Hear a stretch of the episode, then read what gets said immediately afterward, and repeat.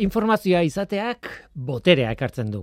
Baita COVID-19 kasuan ere. Zientzialariak ez dira gelditu jarraitzen dute ikertzen noski eta ikerketa asko egiten dira SARS-CoV-2 virusaren funtzionamendua ulertzeko batez ere.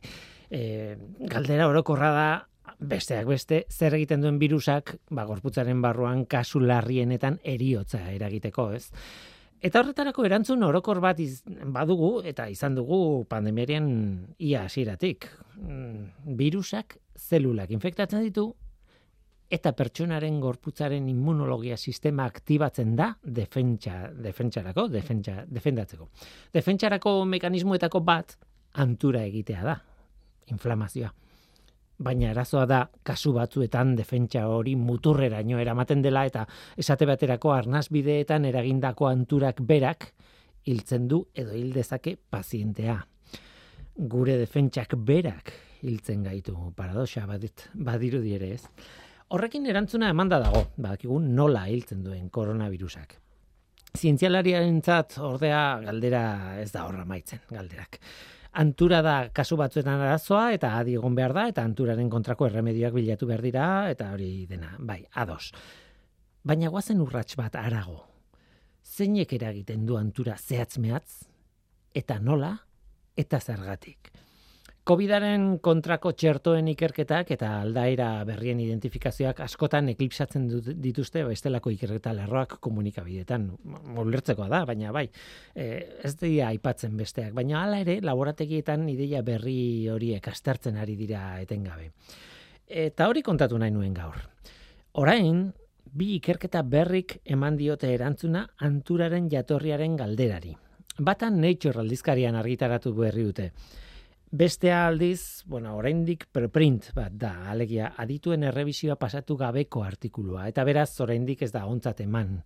Baina tira, bietan emaitza bera agertzen da. Koronavirusak ez dituela arnasbideko eta antzeko zelulak bakarrik infektatzen. Horrez gain, sistema immunologikoko zenbait zelula ere infektatzen dituela edo infekta ditzakeela. Defentsan partzartzen duten zelulak infekta ditzake virusak. Zehatz mehatz, monozitoak eta biriketan dauden mono, makrogaf, makrofagoak infektatzen ditu kasu larrienetan markatu. Monozitoak, monozitoak larrieldietarako ditugun lehen zelulak dira. Edo zein substantzia edo zelula arrotz odolean bilatzen dituen globulu zuri mota bat da. Oso modu simplifikatuan azalduta, noski. Baina nola baita esateko, ez? Lehen alarma pizten duten zelulak dira patrullari hauek, ba, horrelako eraso bat jasatzen dutenean, adibidez, virus batek infektatzen dituenean beraiek, ba, beren buruak hiltzen dute. Hain zuzen ere, zientzialaria konturatu dira, larri dauden COVID-eko paziente batzuetan, hildako monozitoen kopurua oso altua dela, bereziki aldua, normala baino altuagoa, eta pista horretatik abiatuta topatu zuten koronavirusak monozitoak, zelula horiek, infektatu egiten dituela noizean behin. Bestea zen makrofagoak, ez? E, makrofagoek, berriz ere oso gainetik kontatuta, eh? zaborra biltzen dute. Besteak beste infekzio gunetan virus zatiak jasotzen dituzte, eta bueno, bestelako molekulak ere bai, eta tratatzen dituzte zabor horiek. Horregatik izan da zaila konturatzea koronavirusek makrofagoak ere infektatzen dituztela haien barruan arrastoak topatzen direlako bestela ere. Beti ongo dia virusen zatiak. Baina tira, ala da, virusak makrofagoak ere infektatzen ditu, neurri handi bat entzat, behintzat. Horrek guztiak anturak eragiteko mekanismoak jartzen ditu martxan, mm, bueno, komplexua da kontua, urratsa asko dira eta molekula asko daude implikatuta edo hartzen dute parte. Ez gara horretan sartuko. Baina azkenean, adibidez, zientzialaria konturatu dira infektatutako makorfagoek parte hartzen dutela COVIDak eragindako neumoniaren jatorrian. Eta hori garrantzitsua da.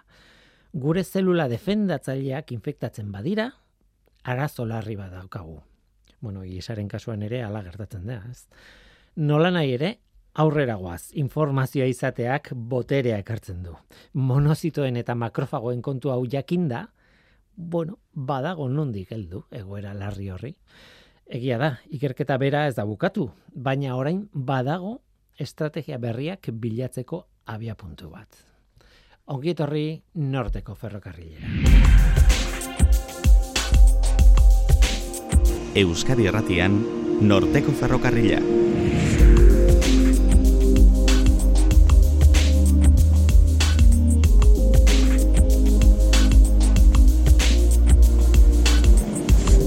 Kaixo denoi, zer moduz, ni Guillermo Ranaiz eta entzuten ari zareten hau Euskadi Erratia.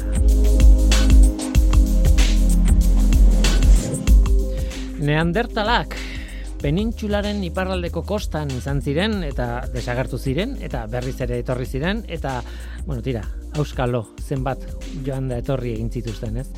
Ez da raza jakitea zein izan ziren neandertalen gorabera horiek azken eunda berrogeita mar mila urteetan. Nola nahi ere, badaude astarnategi oso garrantzitsuak kantauriko kostaldean, eta haietako bati buruz hitz dugu gaur. Aranbaltza astarnategia, Bizkaian, barrika inguruan, inguru irekian dagoen astarnategi bakarra kostalde osoan. Neandertalen ezturrik ez dira bertan topatu, baina bai haien teknologia. Eta teknologia horren ikerketa pixkanaka argi pixka bat ari da ekartzen Neandertalaren presentziaren historiari. Bueno, gaur, luze hitz dugu, hitz egingo dugu astarnategiaren ikertzaile nagusiarekin, Joseba Rios, arkeologia museoko arkeologoarekin. Eta hori da, gaurko daukaguna. Guatzen ba, hau da, norteko ferrokarrila, zientziaz betetako hitza.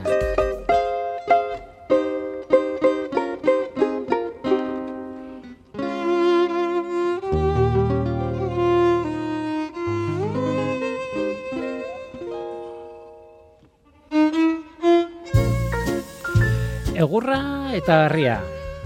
Imaginatu egurra eta harria besterik ez dituzula erabiltzen egunerokoan ba, gauzak egiteko edo tresna bezala edo Tira eta agian landare batzuk lokarri modukoak egiteko eta animalien larrua zalak soinuan eramateko, baina bueno, tresna berezitarako egurra eta harria. Zer gordeko zenuke bankuko kutsago hortorrean? ba, egurra eta harria.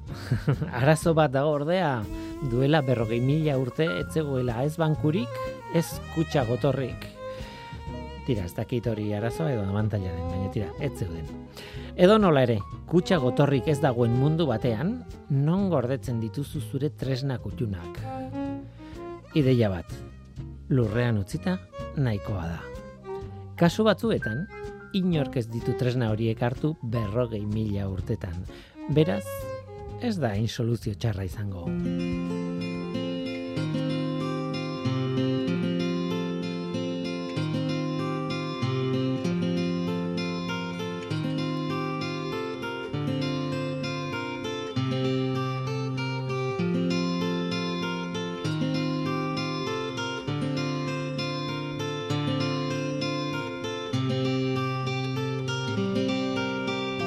Guazen ba urteetan atzera, e, oso askotan egiten ez dugun bezala, behar bada, hogei mila, hogei eta mar mila, berrogei mila, ikusiko dugun oraino iristen garen, baina e, guazen arkeologoen eskutik atzera begiratzea, hori beti ona izaten da. Joseba Rios, e, ze, arkeologia museoko, Bilboko arkeologia museoko arkeologoa, kaixo, ongitorri? Kaixo. e, bueno, oso oso irekia utzi dut kontua eta gero horretaz hitze eingo dugu bai. zenbat denbora egin behar dugun atzera.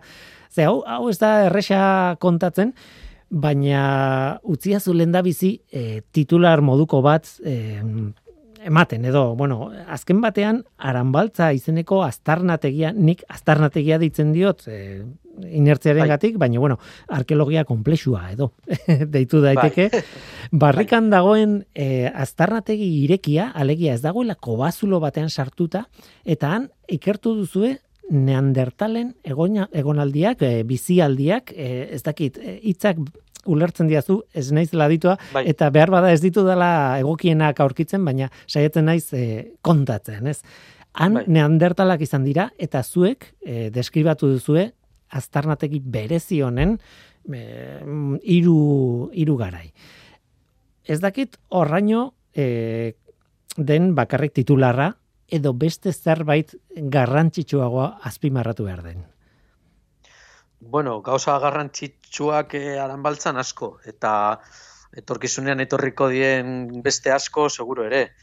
Baina, bueno, eh, ointxe, oin dela gutxi argitaratu dugu eh, artikulu bat deskribatzen azken neandertalen eh, ba, bizitokia edo, bueno, kasu honetan ez da bizitokia, tailerra izango zen, baina, bueno, zuk esan duzun bezala, egonaldia hitze aproposa izango zen, eh? eta, bueno, e, hori, ba, artikulu baten deskribatu dugu hori, eta horri esker, ba, izan gara gai, ba, beste gauza batzuk ere kontatzeko, neandertalen desagerpenari buruz. Bai, hori da, hori, bueno, bukaraldera utzi dut, e, lehenengo kontatu nahiko nuke nolako adantokia, zer aurkitu duzuen, zer ikerketa dagoen, eta batez ere zer historia daukan, hango ikerketak, baina, bueno, pixkanaka, pixkanaka joango bai. gara, eta hori dena kontatuta behar bada ulertu ezakegu nolako lotura daukan e, Tokio honetan aurkitutakoak, ba, neandertalen desagerpenarekin e, gutxi gara, beraz. E, bar, barrikan gaude, alegia, mm, bai. gorli plen, gorliz plentzia eta inguru hori alde batetik sopela bestetik, hor bai. tarteko zona horretan, eta kostatik oso, oso, oso gertu e, gaude. Bai, gaur, gaur, gaur egungo kostatik, bai.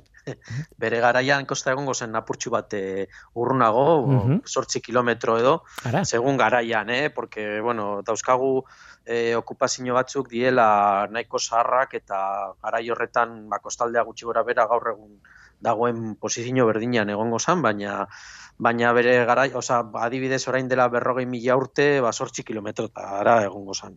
Bai. Claro, ez dut kontuan hartu hori eta egia da. Ordan e, bai. lehorreko era bat lehorreko astarnategi da, ez? Nolabait. Bai, bueno, hala ere nahiko gertu, eh? Kostaldetik nahiko gertu konparatzen badu beste e, Neandertal astarnategi famatu batzuekin, adibidez Aslor edo Lese Txiki, guztiz e, barrokaldean dauzela mendietan ba, hause ba, izango zen kostaldeko astarnategi bat edo lako zerbait. Eh? Eta gero, esan behar da, e, batetik, aranbaltza horretan, e, izen horren barruan, berez, irugune edo iru aztarnategi e, ikertu dituzue, e, irurak berrogoi metroko zea batean daude, ez, e, distantzia batean. Bai. Baina inguruan, baituzue beste hainbat e, aztarnategi, mapa ikusita pila daude. Arra, arkeologikoki oso zona interesgarria.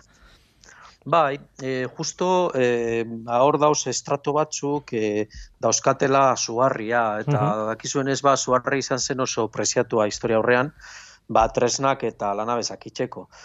Ordun e, betidanik egon dira e, gizakiak e, arafaten e, ba, ba bere tresnak eta e, lantzeko, suarri hartzeko eta gero tresna horiek beste lekuetara e, eramateko. Horrexegatik e, oso oso erraza da ikustea hortik beti ba, edozein bidezkan topatzen dituzu suarri satixak eta lakuak eta egia da aztarnategi asko daudela. Egia da baita, e, normalean azternategi horiek oso zaiak die e, interpretatzeko eta ulertzeko, mm. ze normalean ez dago estratigrafiarik. Baina aranbaltzan hori ez da gertatzen, aranbaltzan ba haukagoa estratigrafia, eta mm horrek esan nahi dago, ba, gai, gai izan gara, ba, ba, garaiak edo edadeak jartzen, eta pixka bat e, ordenan e, ikusten ba, e, okupazio momentu ezberdinak. Hori da. E, ulertu behar dut, adibidez, zuarriak ez daudela, ba, adibidez, hortik mugituta ekialdera edo mendebaldera edo goaldera, e, ba, ezakit, kilometro bat edo bi, ja desagertzen dela e, zuarriaren e, iturri hori, ez dakit. Bueno, e, des, a ber, e, dau, e, estrato batzuk dauzkatela zuarria, e, kalitate ezberdinetako zuarria da, e, batzutan oso oso kalitate honekoa, beste batzutan esainona, eta gutxi gora bera gaur egun zabaltzen dira ba, justo barrikako amildegitatik e, lemoiz, e, lemoizera. eh? Eta e, lemoizen be topa ditxazkezu alakuak. Eta pentsatzen dugu be, ba, sortxi kilometrotako e, ba, hori kostalde zabal horretan, e, ba, segurazki egongo zien beste, beste iturri batzuk. Eh? Orduan, e, egia da, hori deitzen da flix, e, barrikako flix e, e, suarria, eta egia da ez da agertzen askotan, ba, ja desagertzen da mendebaldera jaten, desagertzen da, eta ekialdera jaten ba, segurazki egongo zien beste batzuk, e, beste iturri batzuk e, kostaldean, edo kostaldetik gertu, baina asko zurriagoa da, orduan. Mm Ba, gune oso garrantzitsua zan e, e, historia horrean ba, zuarria hartzeko. Claro, hor batetik guk aurkitu ez izanak, ez du esan nahi e, etzegoenik, e, aztarna, e, bueno, e, ez zuten erabiltzen e, gune jakin bat, ez, e, bizitzeko, edo, bai. edo zuk esatezu lana egiteko, tailer moduan edo nolabait, eta, bai. Eta hori batetik, baino mm, bestetik e, gainera e, baldin badago zerbait haiek jakingo dute, esan nahi dute hortaz bizi dira eta eta oso ondo miatuta zuten e, lurraldea, ez? Bai, oso ondo ezagutzen zuten e, hori, eh? non, non agertzen zan zuarria, adibidez, zan segurazki eh, haien artean transmititzen zen jakinduri bat. Eh? Orduan, e, e, horrek esan nahi dau, ba, neandertalak kasu honetan, e, etortzen zirela barrikara, e, suarri hartzeko eta gero beste leku batzuetara eramateko. Eta beste leku batzuetara adibidez ba leze txikin edo aslorren edo uh arlanpen edo arrior dagoela ja arabaldean edo e, kueba morin dagoela kantabria erdialdean e, leku horietara eramaten eramaten zuten e, suarri hori eh normalean ba tresnaia tresnak ja konfigurauta edo eginda, baina bai, e, zuarri hori mugitzen zen asko, eta e, neandertalak eta gero etorri ziren gizakimornoak oso ondo, oso ongi zagutzen zuten e, lurraldea, eta non kokatzen ziren alako zuarri iturriak. Baina guk pentsatzen dugu, zuarria zen izan beharko e, e, atraktibo bakarra. Eh? E, gune horretan, segurazki egongo ziren e, beste animaliak, landareak, egurrak, eta halako halako gauzak haiek be aprobetsatzeko eta eta bere bizitza ba errazago itzeko. Em, guazen kokatzera denboran gutxi gora bera, bueno, egia da e, aranbaltza izeneko, aztarnategi edo komplexua edo ez dakit nola bai. ditu. E, horretan, baina, claro, oso, oso garai ezberdinetako aztarnak topatu dituzu eta nola baiteko, ba, e, bueno, be, panorama oso zabal batean denborari dagokionez aztertu duzu, eh? Bai, e, bueno, igual hasiko gara pixka esaten zelan, zelan topausen aranbaltza, uh -huh. bai oso historia politxa da. Eh? Bai. e, bere momentuan, bueno, esan behar dugu dagoela kokatuta e, ondar e, arrobi baten. E, horrek esan nahi dago, bere, ba, irurogei, pasaren mendeko irurogei amarkadan, e, berrogei tamarra amarkadan, e, ba, egon ziren horra, bueno, e, ondarra ateratzen, ba, konstrukzinorako ondarra, ezta? Eta e, ba, arrobi edo horretan, ba, topauzien lehenengo, lehenengo arritresnak. Eh? Eta arritresna horiek e, ikusita, e, Antonio Agirre Andrés, e, ba, fanzan e, e, barandiaren gana erakustera, eta gero barandiaran etorri zan e, barrikara, sopela eta gun horretara, ba, sundaketak eitera. Mhm. Eta bere momentuan egin zuen aranbaltzan bertan sundaketa bat, baina berak e, e, izendatu zion lekuari oiagorta ekialdea. Mhm. Eta kau, gu e, egon gara beti pentsatzen, bera bakarrik, porque dauz bi, bi arrobi dauz bata bestearen onduan, bata zen oiagortana eta bestia zen aranbaltzana. No? Eta beti pentsau dugu, ba, e, berak e, barandiranek indako induzketa izan zen bakarriko jagortan, baina orain dela gutxi topau genuen e, mapa bat berak indakua e, ba, non agertzen die zundaketen e, posizioa gutxi gora bera, uh -huh. egindakoa, eta ikusten dargita garbi, e, aranbaltzan egin zuela e, zundaketa bat. Eta gero topau genuen bebai, e, e, e, gazkinetik ateratako argazki bat, e, mila bederatziun eta irurogeta bostean uste dut, justo mhm. ba, arrobi hori e, bertan bera usten danean, eta hor ikusten da e, bi e, arrobi hauen frontea non zegoen kokatuta, eta gero e, baranderen ateratako argazkian be bai ikusten die bi fronte horiek. Eta ordun ba esaten dugu e, barandiaranek topa zuela azternategia egia. Da gero e, pasatu die hainbat gauza eta bueno e, afizionatu batzuek topatu zituzten e, arritresnak hor azternategian.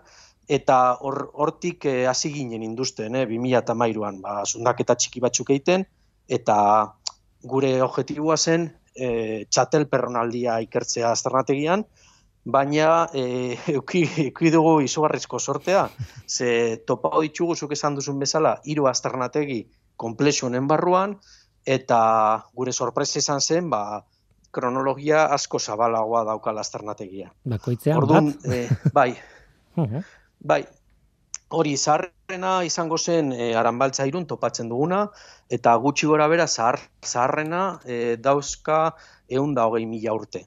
-hmm. Orduan, e, hor di neandertalak bebai, eta haiek utzitako tresnak, eta balizko estrukturak e, arriek, arriez egindak e, topau ditugu. Oraindik gaude ikertzen eta industen e, astarnategi horretan. Gero hortik e, gutxira, e, egun laro eta mila urtetan, e, etorri zen beste neandertal batzuk, eta e, aran baltzan utzi zituzten bere egurrezko tresnak. Eta horreze, honesegatik be da oso zaguna aran baltza, mm -hmm. e, topa genuen e, ba, Iberiar penintsulako egur tresnarik zaharrena. Azte zaila den, ez, egurra irautea. Bai, oso zaila, oso zaila. Mm. Kasalitatez, e, aran baltzan, naiz eta sedimentua oso, oso azidoa izan, e, e, dau maila batzuk dauzela e, hori ura, ura bueno, nivel freat maila freatikotik aspixan eta horri esker mantendu die bakarrik e, e, ba ondar e, landare ondarrak egurrak e, e, zeran e, asisak ostoak eta bar eta bueno horrekin batera suharriak eta alako harritresnak eta Eta ordun oso e, egoera hauek oso oso gutxitan ematen die, eta aranbaltzairun badauzkagu egoera horiek, eta oso sorte hona auki dugu, ba, justo zundaketa bat egiten 2008an hor, eta topatzen e, egurrezko tresnak. Eta hoin gaude, ba, justo sartuta e, horren astarnategi horren eskabazinoa. Eh? Hala ere, eta, Tartean bai, historia kontatzen ari zara, eta historian badaude zustekoak, ez? E, 2008an eta e, egindako, bueno, e, suntxiketak daude, eta horrelako gauzak, ez? Bai, bai, hori da, azken, azkenian e, lehen esan dugun bezala, ba, esan dudan bezala, ba, bueno, e, aranbaltza e, berez topatzen dau barandiaranek edo, baina gero e, astuta, astuta guztiz astuta egon zan, eta egia da beste batzuk, e, bueno, hasi ginen pentsatzen danok, eh? E, ba, aran, e, oiagorta zegoela guztiz deseginda, eta aran baltzen ez zegoela, ez ebez. Eta 2000 lauan, ba, egin zuten kanalizazio trintxera bat, holan, eta hor, e, ba, hortik ateratako e, lurretan e, aurkitu ziren zenbait harritresna. Hmm. eta haien artean ba txatelperron punta batzuk eta bai esaten zut horresatik horresatik joan ginen ara zuzenean industria ze ba geneukan ja horretik e, e, proiektu bat edo programa bat ikertzeko azkenean dertalen e, ba, historia e, Euskal Herrian. Orduan, e, gure txat izan zen oportunitate oso, oso ona. Eh? Hmm. Baina, bueno, hori.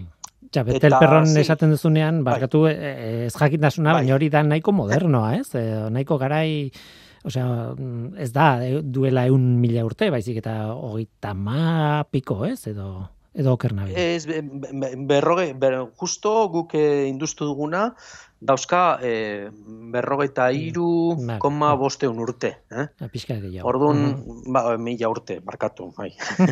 Orduan, e, e, bai, e, a ber, e, aurreko gunean egon nintzen beste beste, bueno, pertsona batekin hitz egiten, eta berak esan zian, jo, konturatu zara, e, pasau dala denbora gehiago, ba, zure egur, e, topatutako egur tresna horretatik e, txatel perron aldira, e, txatel perron alditik gure garaira, konparatuz. claro. Eta, bai, gelditu nintzen nolan, pentsatzen, eta zanion, bai, ba, arrazoi oso daukazu.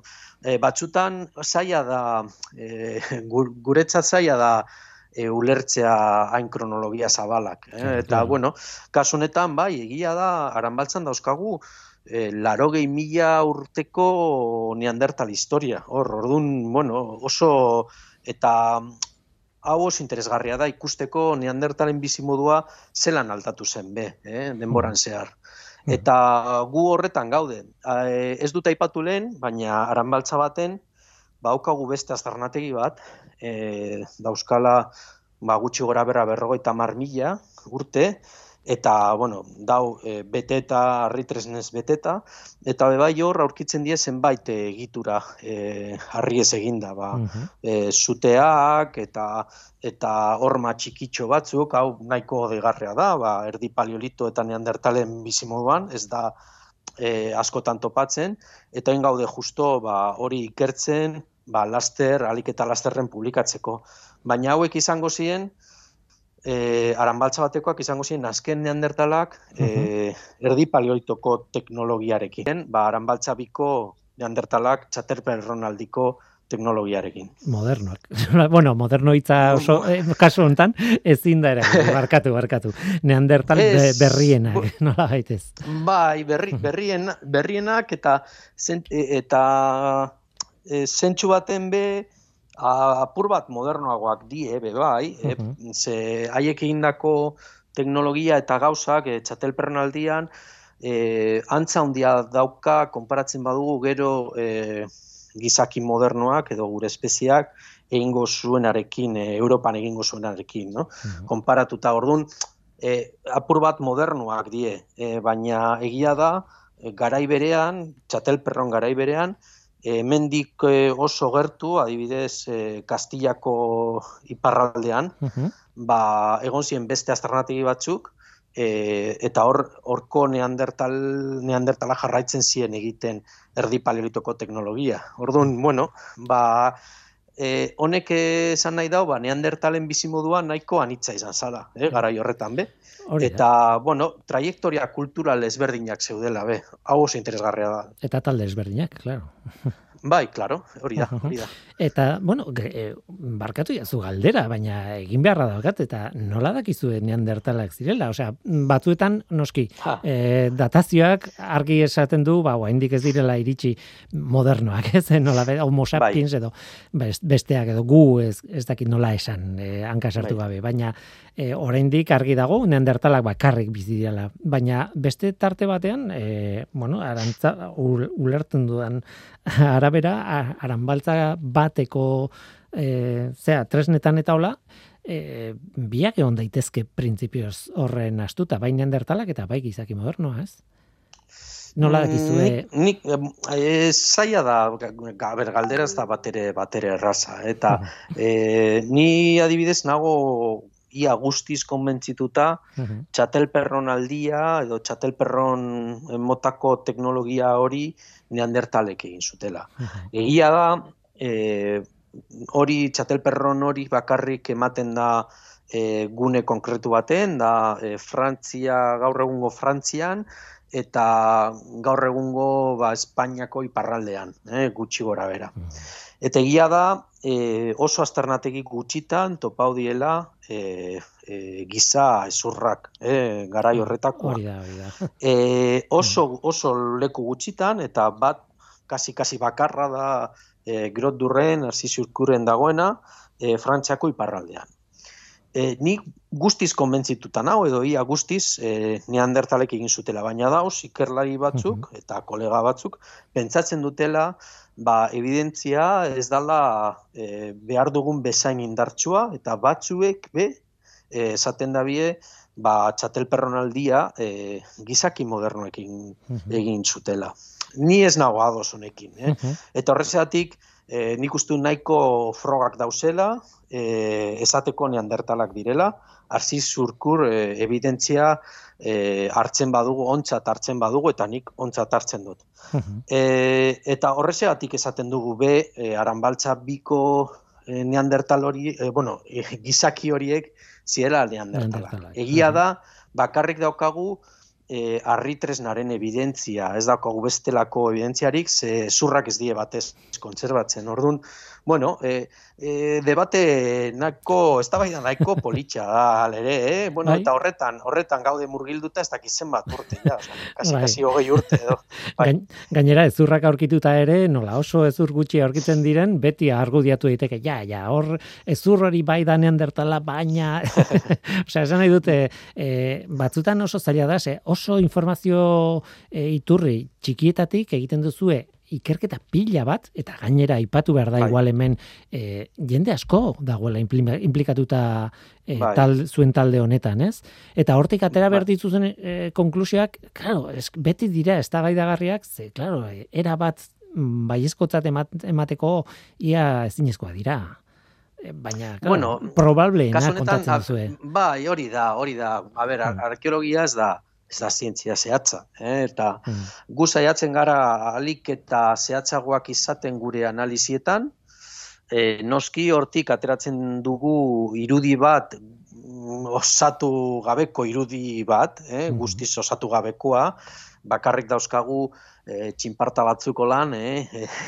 kolore batzuk, edo bit batzuk, da. informazio hori guztia e, berreskuratzeko, eta, claro, askotan e, oker gaude, eta mm, okertzen gara, eta gero etortzen da momentua, ba, evidentzia berriak ateratzen direla, lortzen ditugula, eta bar, eta horri esker, ba, bueno, pixka bat, e, gai gara, ba, gure, gure aurreko pentsamendua aldatzen, eta hipotesi berriak edo, edo proposamen berriak egiten. Baina, claro, e, arkeologia horri buruz da, esan nahi dute, e, eman behar ditugu erantzunak, e, teoriak, proposatu e, ez ba, guk esaten dugun eszenarioak, eh, nahiko hitza politxa dala, e, eta pixka bat narratiba egon behar da, be.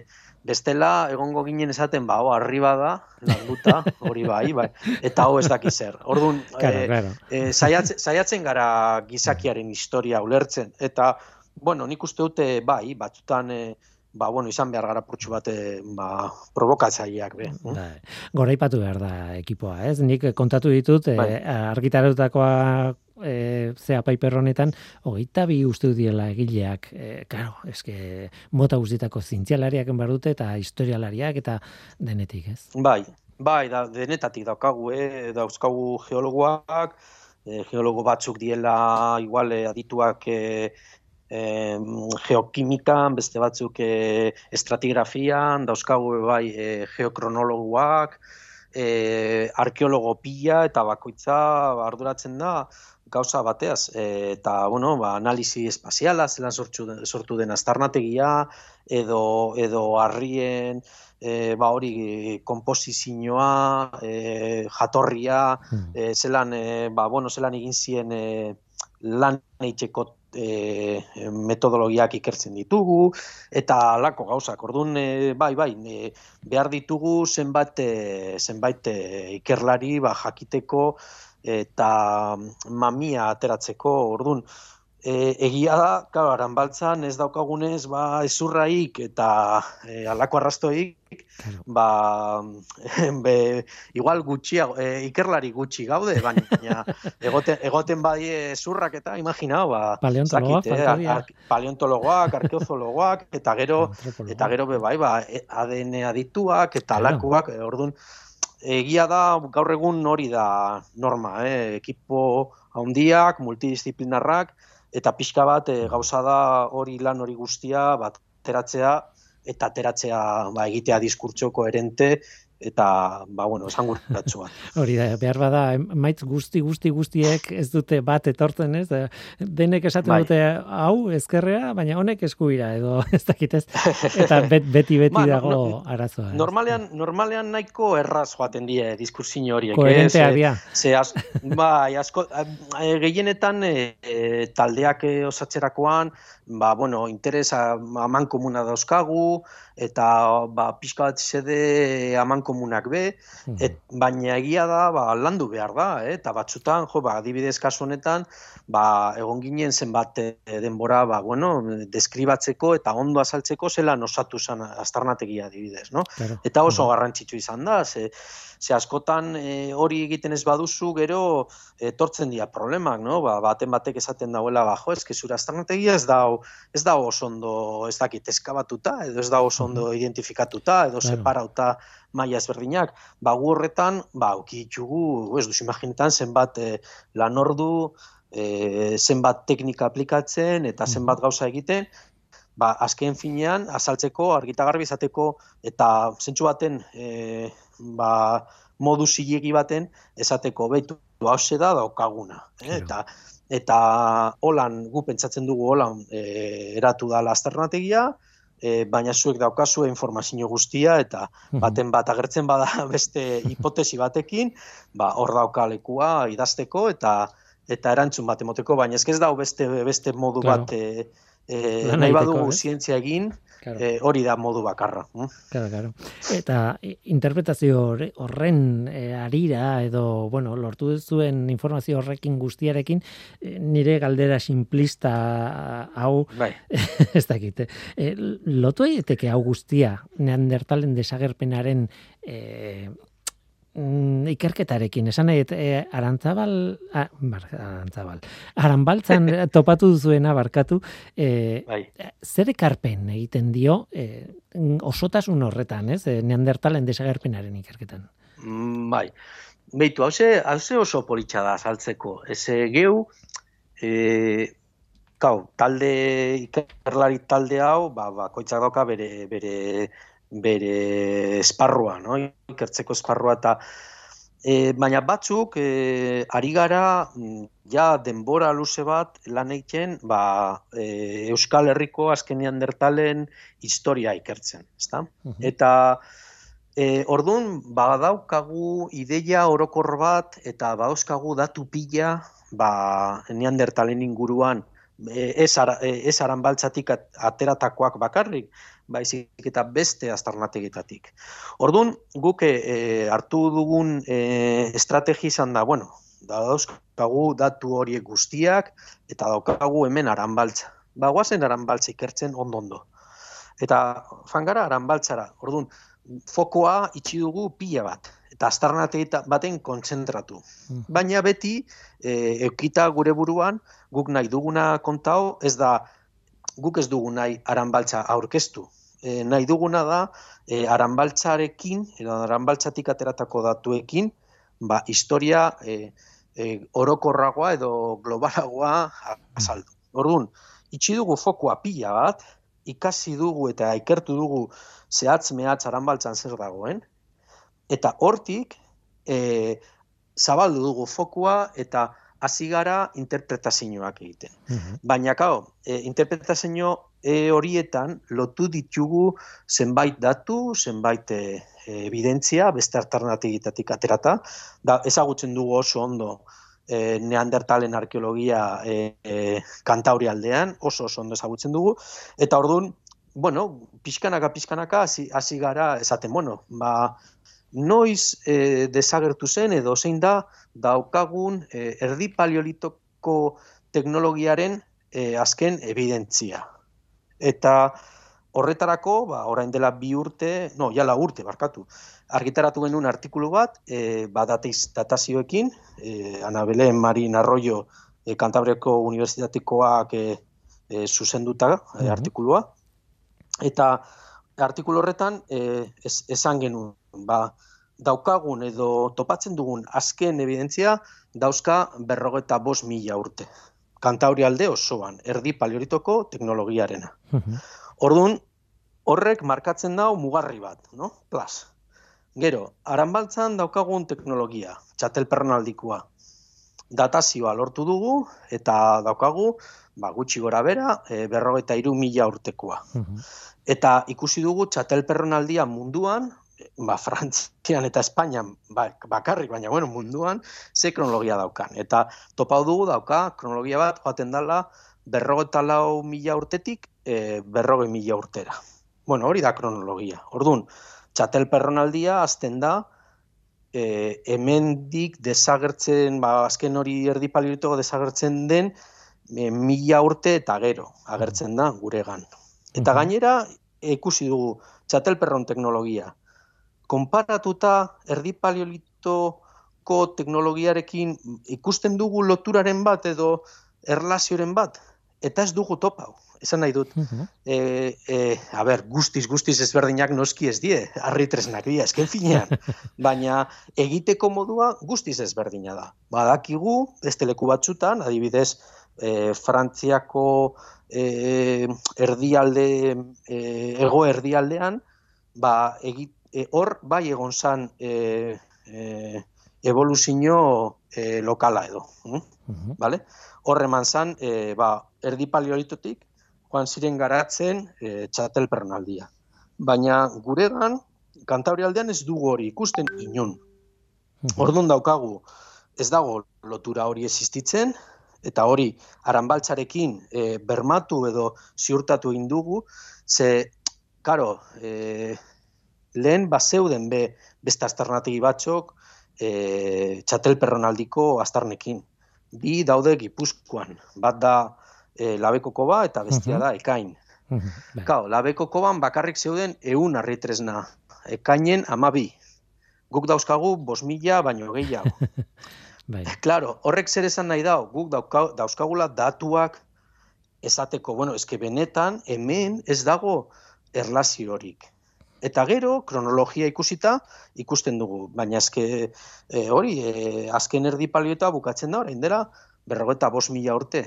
Eta txatel perronaldia azten da, orain dela, berrogeta lau mila urte. Mhm. Orduan hor dau, e, tarte, mila urteko tarte bat, segurazki askoz gehiago izango zala, baina, karo, datazioekin beti gaude estadistikarekin jolasten, baina, Bai, bai, bai. segurazki az, askoz gehiago izan zala. Orduan, hor dauz bi, bi azalpen, eh? bueno, azalpen bakarra nik, nik uste dut. Dala, e, neandertalak, erdi paleolitoko teknologiarekin, desagertu zirela kantauri aldetik. Desagertu, esan nahi dago edo iraungi, Mhm. edo beste leku batera fan. Mhm. Eta gero, etorri ziren beste gizaki batzuk txatelperron teknologiarekin. Mhm.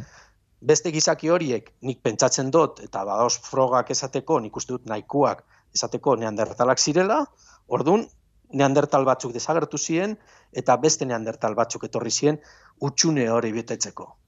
Eta hau nahiko politxa da, ze ematen digu honek, ba, informazio asko, ulertzeko ze komplexua izan zen neandertalen e, desagerpen prozesu hori. Hori da, beti Ikuste- toki berean beti ez daudela neandertal berdinak edo populazio berdinak oroar, ez? Eta eta joaten Hori joaten eta etortzen batzuk, beste batzuk, ba goitza bere teknologiarekin eta eta bat beraien ezaguarrekin, claro.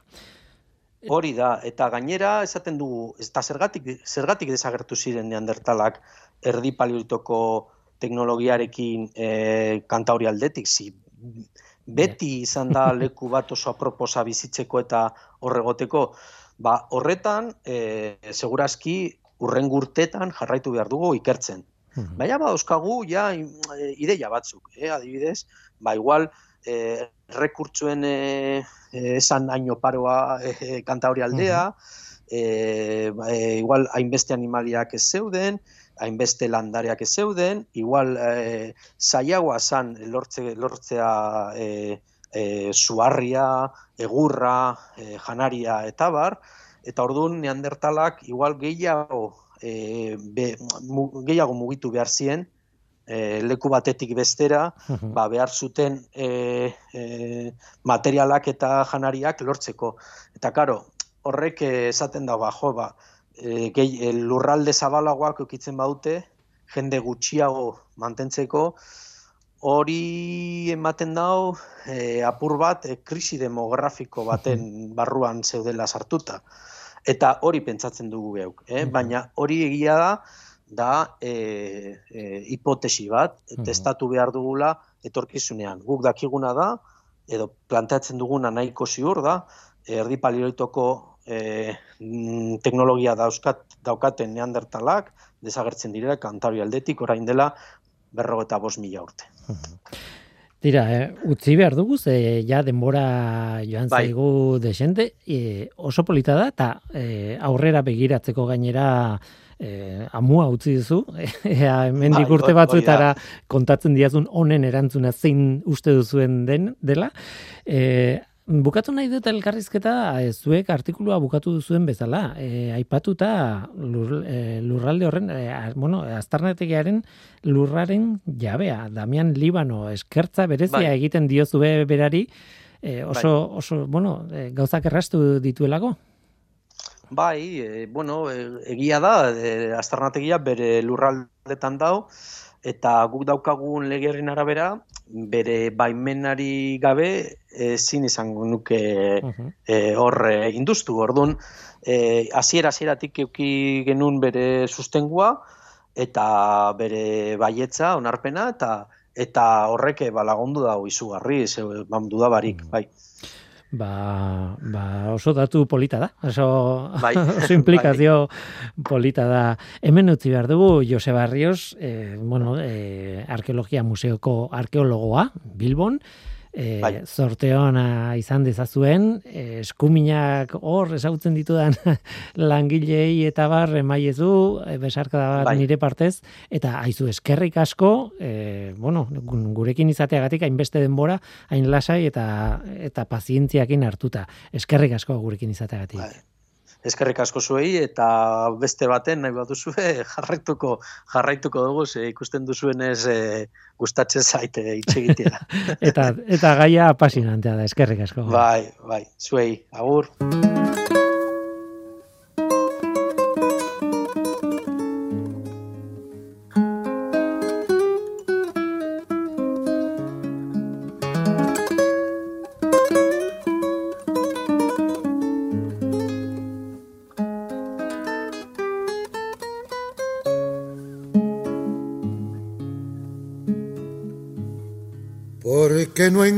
Los ejes, me llaman abandonado. Porque no engraso los ejes, me llaman abandonado. Si a mí me gusta que suenen, pa' que los quiero engrasar. Si a mí me gusta que suenen, pa' que los quiero engrasar.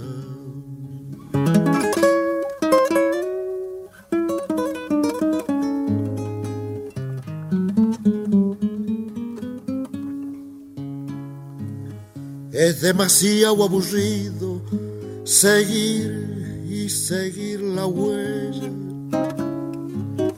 Es demasiado aburrido seguir y seguir la huella demasiado largo el camino sin nada que me entretenga.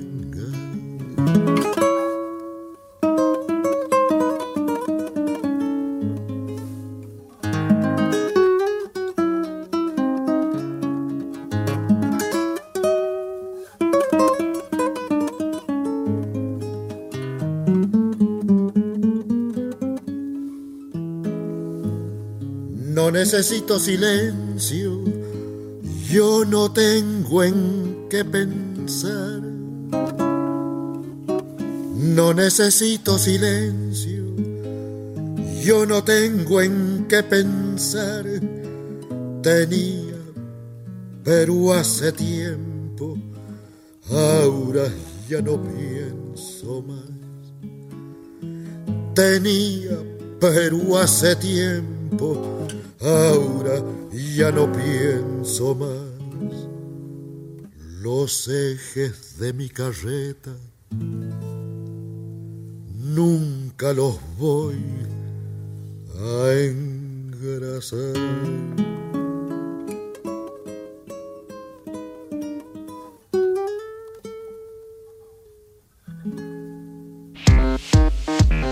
Zientzia.eus, leio ireki bat zientziaren mundura irratia, telebista, artikuluak, irudiak, soinuak, Elujar Fundazioaren kalitatea zure eskura klik baten bitartez. Zientzia.eus, zure lotura zientziarekin. Tira, ba, gu bagoaz, neandertalak izan dira gaur gurekin bai, etorri dira. Eta baita Joseba Arrios arkeologa ere. Neandertalak ulertzen edo ulertzen saiatzen den arkeologoa ere. Eskerrik asko Joseba eta mundiala izan da elkarrizketa. Eta eskerrik asko zuri ere bai entzule, gurekin izateagatik noski badakizu hemen gaudela gu. Norteko abildua eitb.eus. Gaur teknikaria Mikel Ola zabal izan da eta mikronen aurrean ni Guillermo Roa, Eluiar Zientzia taldearen izenean. Datorren astean gehiago. Ordura arte ondo izan. Agur.